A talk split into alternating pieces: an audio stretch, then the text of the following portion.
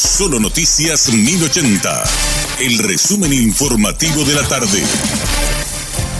Hola, soy Susana Arevalo y este es el resumen informativo de la tarde. El presidente de la República, Mario Abdo Benítez, se mostró dolido por la designación de significativamente corrupto a su vicepresidente Hugo Velázquez. Valoró el gesto de renuncia inmediata que considera una apuesta a la recuperación de la institucionalidad de la República. Evidentemente, ante estas circunstancias era ya inaceptable la continuidad de la candidatura del vicepresidente de la República.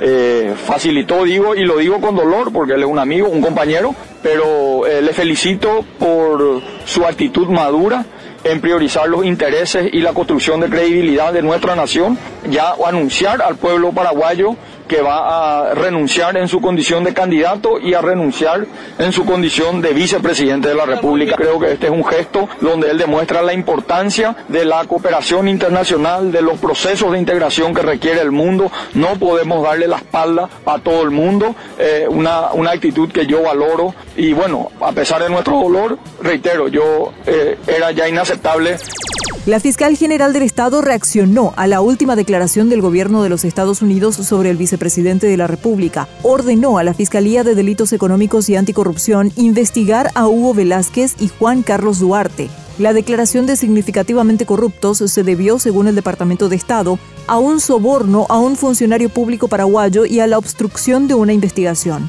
Sandra Quiñones solicita a la Fiscalía Especializada un análisis técnico jurídico para determinar la existencia de hechos con relevancia penal. Además, dispone la apertura de una investigación fiscal.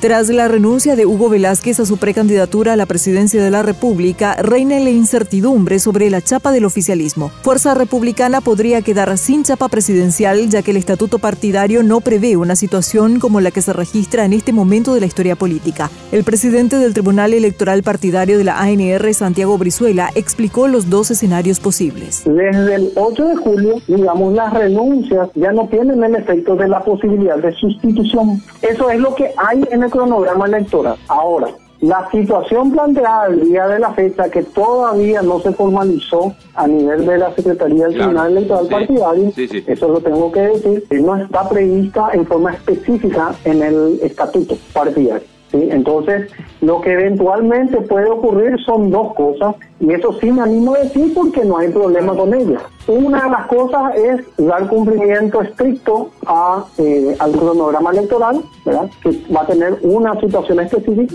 y en la otra vía es la posibilidad de generar la apertura de la situación, si se genera un mecanismo de sustitución o no. Son esas las cuestiones que van a tener que ser debatidas en el seno del Tribunal Electoral Partidario. Dos jueces ya se declararon incompetentes para resolver pedido de la Comisión Bicameral Antilavado de Dinero. Los legisladores solicitaron ayer al juez penal de garantías constitucionales Raúl Florentín que ordene al expresidente de la República Horacio Cartes acudir a la convocatoria de la CBI. Sin embargo, el juez Florentín se declaró incompetente y remitió el expediente al juez especializado Humberto Tazú. El mismo también se declaró incompetente para entender en este caso. El senador Fernando Lugo sigue estable según el último reporte médico. Si bien su estado sigue siendo grave, se está alejando de un riesgo vital importante, expresó el senador Jorge Querey. Eso que vos denominás coma inducido, esa medicación comenzamos a retirarle de tal manera a que él comience espontáneamente a respirar y en lo posible apuntar a que en un plazo de horas o de días podamos retirarle el respirador. Para el tema del pronóstico quiero unos días para poder eh, ser responsables y serios. Podría ser, eh, de hecho, siempre este tipo de, situaciones conllevan secuelas, ¿verdad?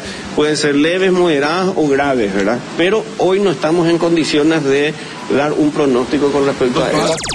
Hasta aquí el resumen informativo de la tarde. Que tengas muy buen resto de jornada y buen fin de semana. La información del día aquí, en Solo Noticias 1080.